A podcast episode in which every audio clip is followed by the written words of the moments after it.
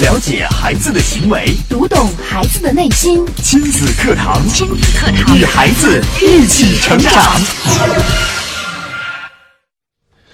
很多家长心里都有有用论，譬如弹钢琴是有用的，玩沙土就是没用的；补习班是有用的，过家家就是没用的；下围棋是有用的，玩积木就是没用的。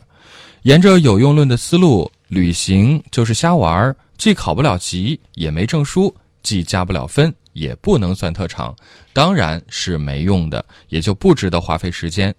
那么，旅行有用吗？用处到底有多大呢？今天的亲子课堂，我们一起来关注。亲子堂今日关注：为什么要带孩子去旅行？主讲嘉宾：亲子课堂创始人、亲子教育专家陆岩老师。欢迎关注收听。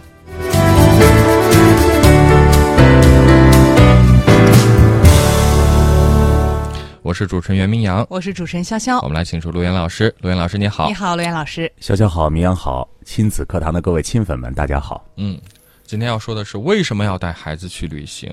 嗯，这还需要理由吗？玩儿呗。其实，呃，我们我们可以想象到，今天这半个小时的时间里边，或者说这一个小时的时间里边，我们可以说到旅行当中的很多的必须性。嗯。也会说到呢，这旅行当中的一些，我们跟陪孩子出去旅行能够培养孩子的一些内容啊，我们试想一下都可以知道。嗯，但是我觉得这不是，不是一个最终极的一个目的。我觉得最终极的目的呢，就是今天的节目，无论你是看到这个题目啊，还是呢要把我们的节目听完，最后我们要实现一个效果，就是激发或者提醒更多的家长。能够抽出时间和孩子一起出去看一看、转一转。虽然我们天天说“读万卷书，行万里路”，可是我们看到，其实很多孩子的童年的时光并没有家长的陪伴。我们家长现在时间真的是太忙了。那么，只有到有一天，比方说你的孩子出现了一些问题，你的孩子开始呃发生大的问题的时候。这些家长们可可能啊，才恍然大悟。现在不少的家长为了孩子可以说是呃付出比较多，比方说买最贵的奶粉，上最贵的学校，买最好的这个学习的一周边的一切。但是有一个东西是买不到的，就是陪伴。这段时间呢，我就遇到了好几个这样的一个案例啊。都是这个一个一个的这个小朋友，都是到了青春期出现的问题。有一个女孩子呢是有自杀倾向。你想，一个刚刚上初中的一个女孩子，这么小这么年轻，她为什么会想到自杀呢？可能大家都想象不到，不可思议的啊，都想象不到原因。并且你在跟他们每一个个案在交流的时候，你会发现，其实他们所面临的那些事情，真的是有大有小，有轻有缓。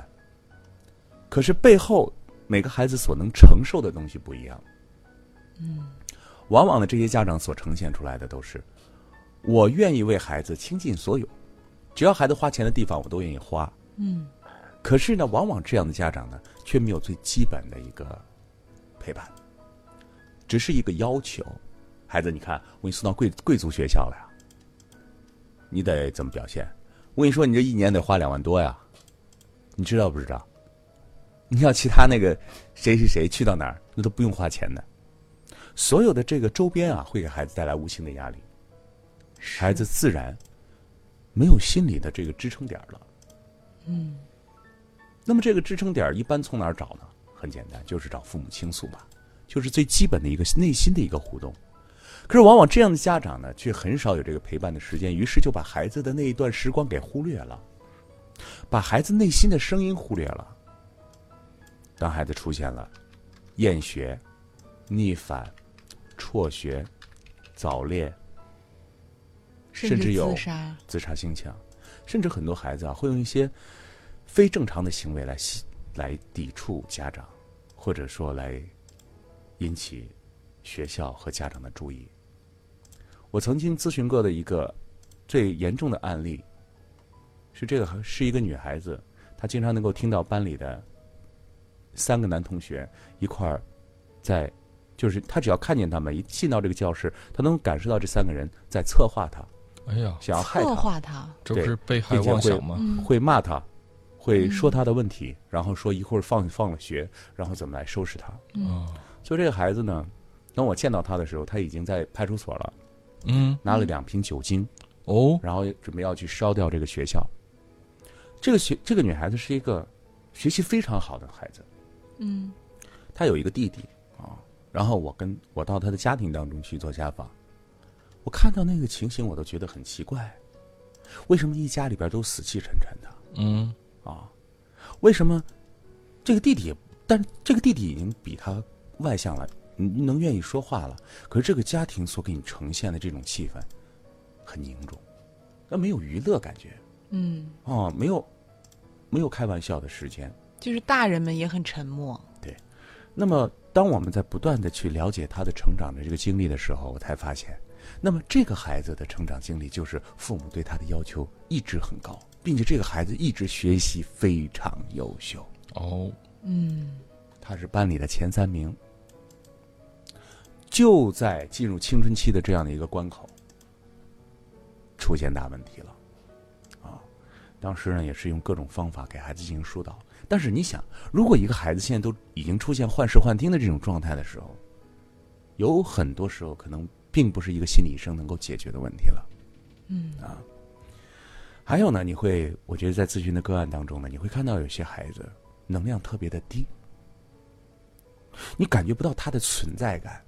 比如说，如果他现在坐在咱们仨的旁边啊，嗯可能一个小时你不会见他说上一句话，并且也无妨，哪怕你关照他了，你比如说，嗯，谁谁谁，来，你给我们分享一下你你的学校的生活，或者你给我们讲一讲，呃，我们刚才说的那个故事，你知道吗？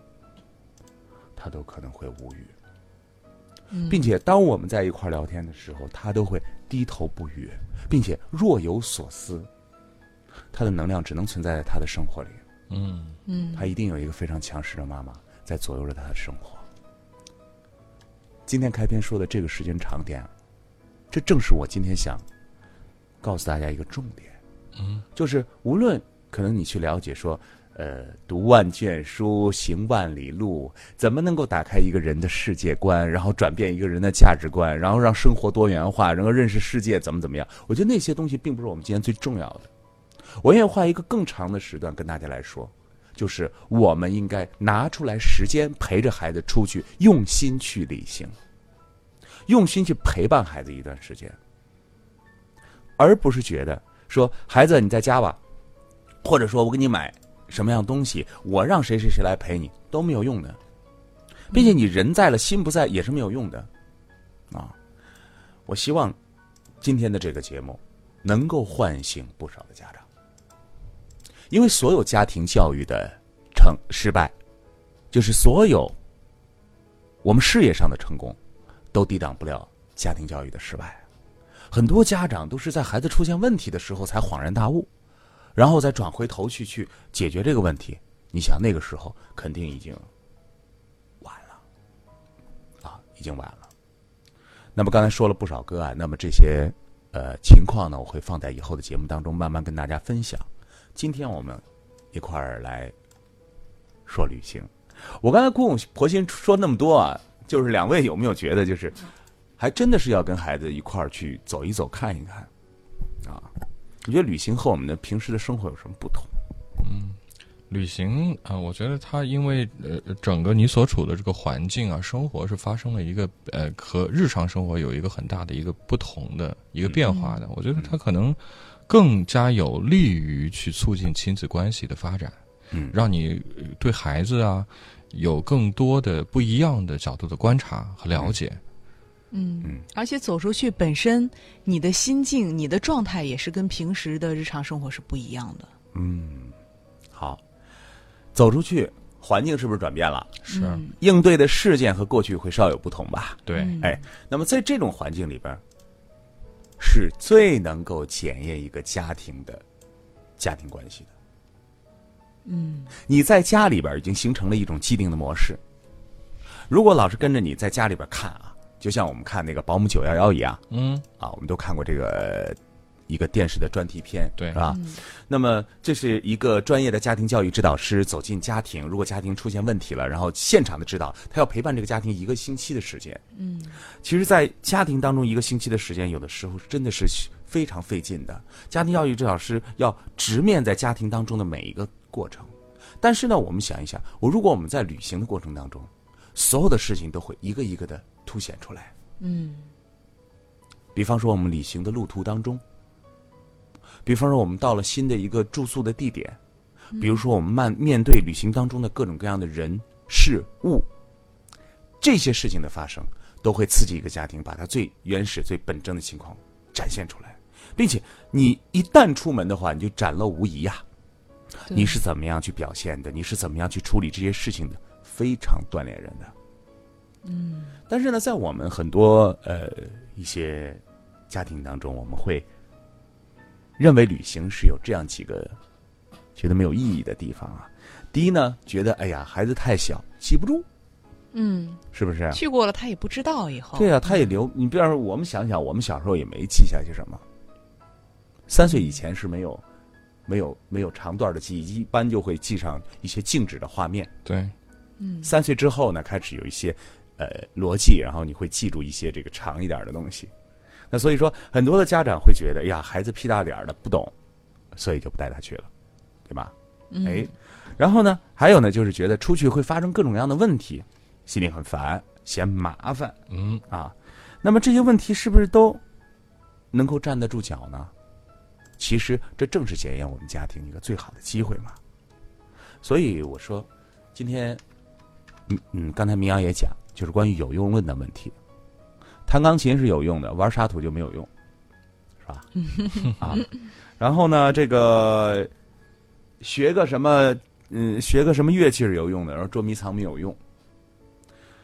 咱们天天听《道德经》啊，无用之大用。试想一下啊，我们的那些本事都是在哪学的？前两天啊，我打着优步，哎，这好像做广告啊，这段时间比较火，这是顺口而出，我现在都不说打车了啊。嗯，打着优步呢，我就跟那师傅在那聊啊，他就说，他就是会说住在哪儿嘛，我们正好回去。我说，咦，我小的时候就住在这一片儿他说我也在这一片儿嗯，哦，我说咱们都是在这个厂长大的，这个厂里边有什么啊？有一列小火车，有几个大沙土堆，然后呢，还有几个这个叫叫这是拽钢筋的那种呃很长很长的一个大的机器，嗯，看起来是非常危险的。但是我们小时候就在那个二段那个厂里边是玩儿最快乐的时间就在那里。嗯，搁在现在的家长觉得那那些都是没有用的。都是瞎玩啊。我们小时候，你试想一下，我们小时候是不是在瞎玩？但是我现在回想一下，基本你的世界和你的能力就在那儿建立起来了。我不，如果说至于我，我是想想啊，如果我在点点梦想城啊，或者说现在什么 职业体验中心啊，给孩子那些什么早教中心啊，我觉得那个我可能还真的是没什么成就感。但是我在那儿能玩什么？我跟大家讲讲，你能玩沙土堆，你在沙土里边刨一个很大的坑，然后你可以灌很多的水，你可以放一个更大的坑，然后上上面放一个这个上一上面放一个布或者放一个草，然后再弄点沙子，然后可以陷人，这些事儿都玩过啊。然后呢，我们几个人可以推动小火车啊，去发现那个小火车的这个机关暗道，我们能够发现那个钢筋可以做成一把枪，然后我们再来做做这个刺刀，回来偷偷的把那个拿回家可以捅那个炉火。那大家可能觉得这这些事情和你，你你基本的这个能力和认知有什么关联呢？嗯，其实这一切一切的孩子所向外的这种探索，都是来自于他自发式的一种探索。孩子一旦有这种自发式的探索的时候，这个世界就变得有意思了。我们往往会觉得有用，你比方说刚才我说了，哎呀，孩子都不懂，孩子都不知道，孩子都呃太麻烦。其实你不知道的是，孩子所学的那些能力是一种隐含在他潜意识当中你不可改变的东西。嗯，比方说，社交，一大群孩子要往里边去玩儿我们现在孩子很少有这样的机会，是的，我就发现我女儿一见到有小朋友来家里，特别的兴奋。我也看到很多的孩子，我们现在都尽量给他设计这样的环境。可是现在家长有的时候会担心啊，咱现在都大楼房，你家二十三楼，他家十七楼，是吧？一块儿下楼再弄弄的，然后家长都不放心。嗯过去我们的成长那都是野孩子呀，嗯，那是放了学谁管你？你不知道什么时候才回去呢。对呀、也没有电话，也没有手机的。然后 现在的这个孩子呢，就在这样一个小范围这个空间里边，其实他很难体会到一个大的一个社交。还有呢，就是当孩子在一块儿来进行这个玩的时候，你会发现，所有的孩子的的心智模式，所有孩子应对团体，以及所谓现在很多人讲领导力，都是在这个时期建立起来的。嗯，他小的时候，我们都知道，肯定大孩子当领导啊。他小的时候，他就在观察这个老大是怎么当的，他都做了我怎么能够当上这个老大？以后我该怎么办？然后呢，他呢也会一点一点的成长。他原来是一年级，都变成三年级了。三年级他会带他的小伙伴了。嗯，每个生命的成长都是这样一个模仿。我就记得我小的时候啊，因为我家里我我我是一个独生子女，所以在家庭的这个大的环境里边受宠，因为我是家里的老大，我下里我下面有好几个就是我叔，呃，就是好几个叔叔，那我爸是老大，有这样一个孩子，你很少会给孩子一个锻炼的机会，就他最他自己本身他永远出现不了，就永远不会发现，哎，我在这儿，然后我哦我很有用，哦我要做些什么，体会不到，然后呢，什么时候体会到的？就是当他上了学，认识了一帮子疯玩的野孩子的时候，他才发现，他可以做这个，他也可以做那个，他可以做好事，他也可以做一些坏事。孩子的生命才开始展开。所以，旅行这件事情啊，我们看似可能就是一个玩儿、见识，呃，提高我们的这个对世界的认识的一个过程。但是，我觉得旅行最基本的一个方向是什么呢？旅行能够让我们每一个孩子能够找到自我，学会探索，并且拥有探索世界的能力，并且在这个过程当中，就是学习生活本领的。旅行当中会遇到各种各样的问题或者坎坷啊，甚至还有很多的不容易啊、不如意啊。在家里能喝奶，在旅行过程当中一杯热奶很难吧？嗯，在家里能吃上你可口的饭菜，都是你爸爸妈妈平时给你做的，你出来你能吃到吗？那你要不要适应？在家里是一个生活的条件和环境，你在外边就变成了另外一个环境，孩子你怎么来认识这件事情？我在旅行的过程当中见过很多很在因为旅行而发生改变，因为旅行而变得很优秀的孩子，所以我才有感而发。我觉得旅行是一个家庭家庭文化的试金石，或者叫做试金路，并且每一个孩子的成熟之路都需要靠这种方式帮助孩子来进行提高。是广告之后，我们接着回来啊。典型的教育问题，家长的普遍困惑，先进的理念讲解，有效的技巧传授，亲子课堂为人父母者的必修课程，让您轻松玩住孩子，成就孩子的一生。好，欢迎继续回到正在播出的亲子课堂。提醒大家，亲子课堂现播出时间是在每天上午的九点到十点，重播的时间是晚间的二十点到二十一点。您可以在星光教育广播在线收听我们的节目《育儿亲子随身听》，星光教育广播，呃，三 w 点星光点 FM。您还可以透过智能手机在应用市场下载蜻蜓 FM 或喜马拉雅 FM 客户端，收听节目的在线播出。错过在线播出的时段，您还可以搜索。亲子课堂，找到我们节目的精彩录音，随时随地的进行学习。也欢迎大家关注星光教育广播官方微信公众号“星光 FM”，同时呢，我们节目的官方微信公众号“亲子百科”，大家在关注之后呢，节目当中通过亲子百科和我们进行互动。嗯，好，那今天我们特别为大家邀请到的是亲子课堂创始人、亲子教育专家陆岩老师带来的话题叫“为什么要带孩子去旅行”。结有旅行的事儿呢，我们也其实跟大家分享了一下整个暑期啊，亲子课堂为大家安排的一系列的有关于旅行的一些亲子活动。嗯嗯，是孩子的旅行啊。刚才上一节我就讲到了，是检验一个家庭的最好的方式，并且呢，旅行呢还是检验一个孩子的最好的方式。对，这这一点儿我其实深有体会，刘老师，嗯。就是因为上一次呃带团嘛，哦然后。呃，其实很多孩子，就是我，我其实一直都在观察对。不同的孩子、不同的性格，我们有这种敏锐性啊。对，包括父母，就是我对我们我们就是在就是我，因为我们就一直是固定嘛，吃饭我们有四桌，嗯。然后每一桌其实到后来我们就固定下来，为了方便嘛，也好统计人数。就我那一桌就是有有一个老听众了，就是哦。夫妻。两个人可能也就是四十多岁，他家的孩子是大概有七八岁的一个男孩儿。然后呢，整个这一路我们其实都在观察，包括孩子吃饭的时候啊，就是一直跟小伙伴们在跑啊，不吃啊，呃，然后妈妈和爸爸是呃如何去对孩子的，怎么去叫着孩子。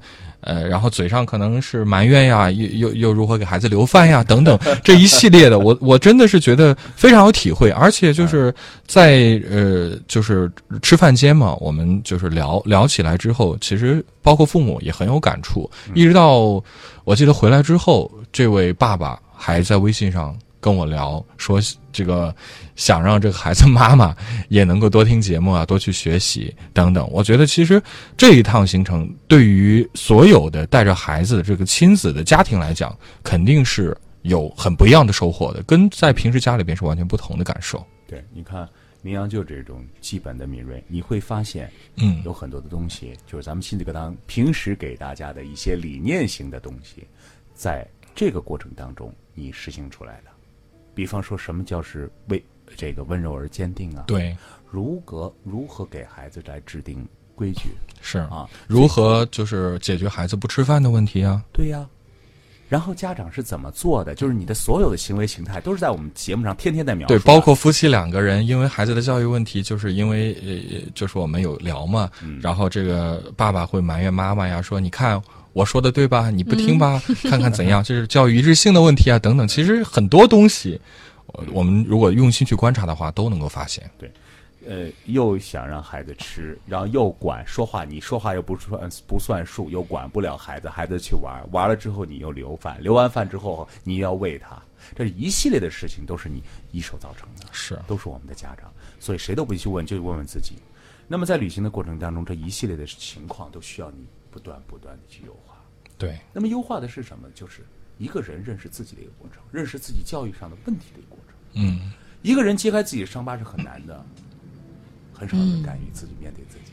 包括作为很多的专家来讲，我们也在面对我们家庭的时候，面对自己孩子的时候所出现的问题也在思考。因为作为家庭，不是一个人在战斗，对家庭是三个人的三口之家，是需要大家共同协作的。它是一个关系网啊，就是每个人每个人的关系位置都有着非常至关重要的一个互相牵制和影响。对你有你的生活生活方式，你有你的世界观，你有你的处事方式，你又和另外一个人结合，然后生出来一个孩子，在这样的两个家庭文化共共同有这个冲突的这个过程当中，你要解决的问题真的是有非常是，啊。所以呢，在这个过程当中呢，我觉得我们能够看到、能够提升到的，并且能够自己觉悟到的一些东西会很多。你会发现，哎，为什么他不一样呢？好，这是一个旅行当中我说对家庭的作用。嗯，另外一个呢，就是对孩子本身的作用，对孩子让孩子脱离父母。就是孩子他终于有了一个机会，可能以前他是没有这个环境的，是他终于有了这样的一个机会，他敢于，他可以做自己了。对，展示自己的能力。其实每个人在这一生当中所做的功课，就是发现自己。嗯，嗯，我们现在活到现在，其实我们对自己的认识还很浅，我们巨大的潜能我们是不知道的，甚至我们会用很多的方式来弥补我们自己，比方说我们会说我要努力挣钱，然后拥有了大房子，拥有了豪车，拥有了呃这个什么呃大金溜子，那这就我就找到我了，我就有价值了。嗯，其实不然。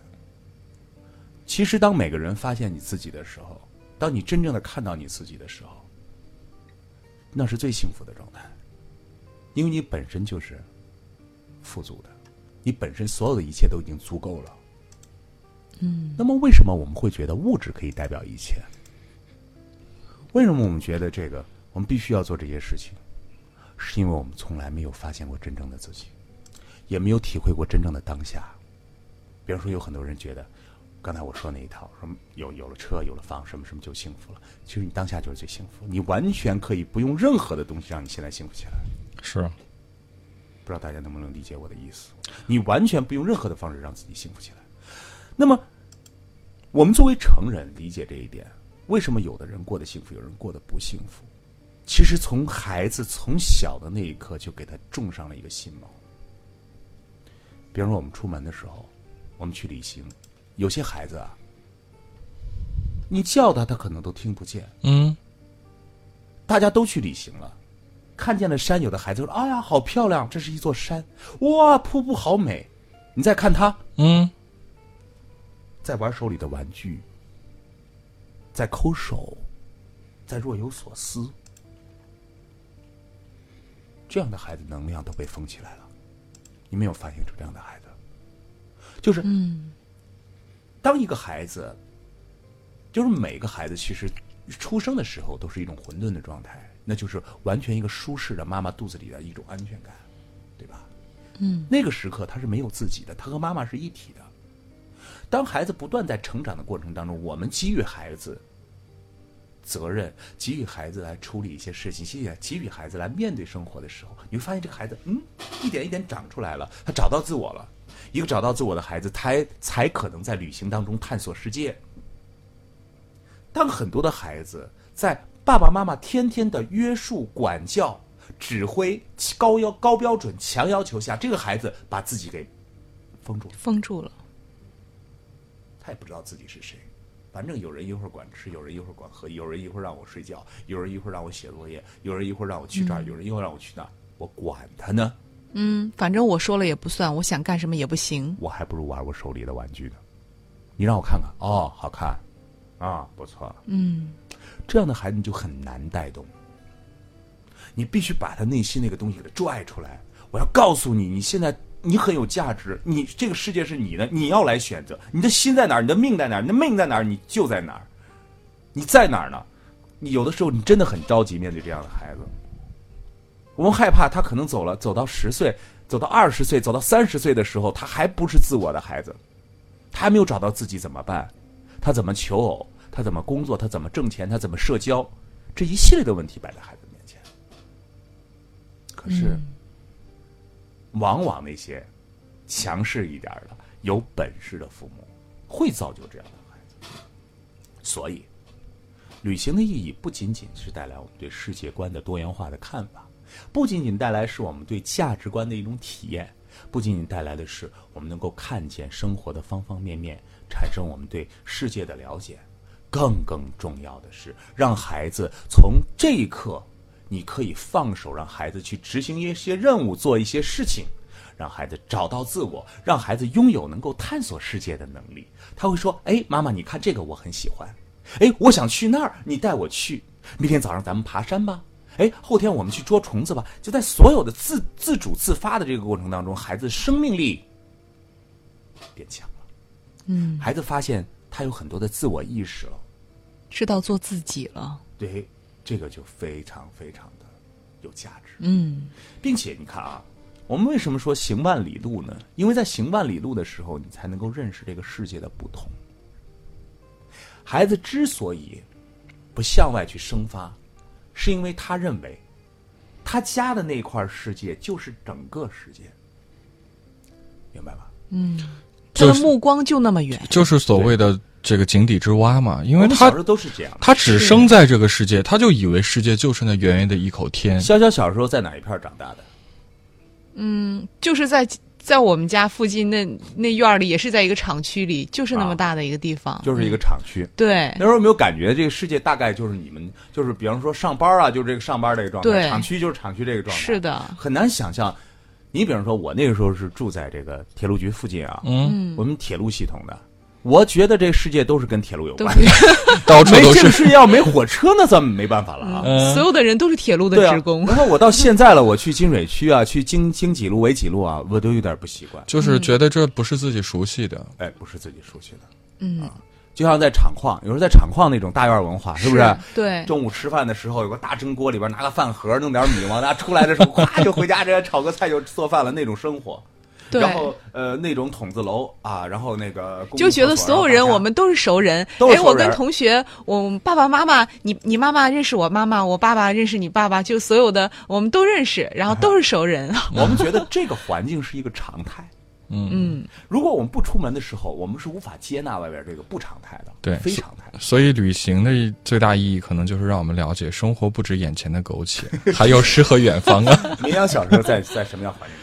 呃，我其实我现在就是去回想的话，我大概也能够、呃、想象到，其实就是包包括我。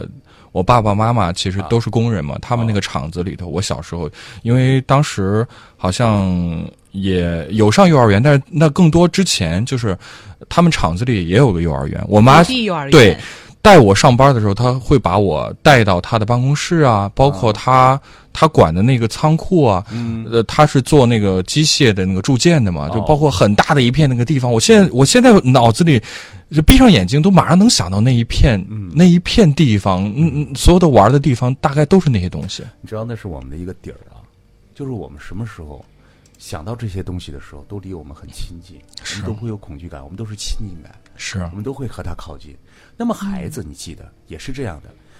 你想想，他靠近的是这个铸件儿，那我靠近的是沙堆火车，他靠近的可能是他们在厂里的事儿啊。对对，但有没有想过，我们的孩子还可以靠近更多的东西？是这就需要靠旅行来解决的问题。对，嗯比方说，我记得我妈说：“哎，小的时候带你去北京，带你去苏州、杭州、上海，然后给我照的照片儿。那个时候我三岁之前啊，你有印象吗？现在我我有点那种照片的印象，就是知我道在我在思考是不是因为我看照片让我做联想，所得到了这个潜意识的印象。对这个这个就是陆岩老师讲到这一点，我也很有感触。就比如说我小时候有去过什么地方呢？就是包括我，我记得我十几岁，九六年的时候第一次到北京啊，啊当时西客站刚开，啊就我到现在脑子中对对北京的印象就是还是 还是那个春节，因为那是春节去的，全家一块儿去的哦，人很少，人很少，连 公交车几乎都没有，因为西客站刚开。还有我们去八达岭长城，那个呼呼的那个北风啊，然后就是就那个感觉，我觉得现在都印象非常深刻。你能听出来吗？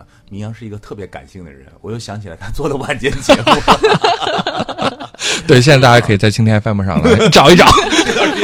听他的节目，是不是？不错啊，不错不错。其实每个人都有情怀的，对对，啊。那每个人的情怀是从哪儿建立起来？不是凭空凭空出来的，嗯也不仅仅能够看书看得到。比方说，你看书看了一段，比如说明阳老师写的一个回忆录，说自己在呃什么时候去了八达岭长城，然后在那个西客站怎么怎么样看到那样的一个场景，你看完了，你不可能变成你的，你是说不出来的。对，言之有物是心中有感触，对必须是感性的东西流淌在你的生命当中，你才能够说出来。正因所以这样，所以我们的孩子更应该走万里路，是说出来那些东西，看到的，呃，从书本上看到的和你亲身感受到的是不一样的。是，所以我觉得花这样这样的一点时间，改变一下我们呃平庸的生活，去给生活一些波澜和惊奇，我相信一定会对你，包括对孩子的一生，都是一个很重要的改变。可能若干年后，你的孩子和你在呃坐在摇椅边呃聊天的时候，回想起这段经历，我相信会是你们一辈子永远最值得珍藏的一段回忆。嗯，再也不要说旅行没有用了，是旅行的意义很重大。对。好，今天的亲子课堂就是这样，感谢大家的关注收听，明天的同一时间，亲子课堂和你不见不散。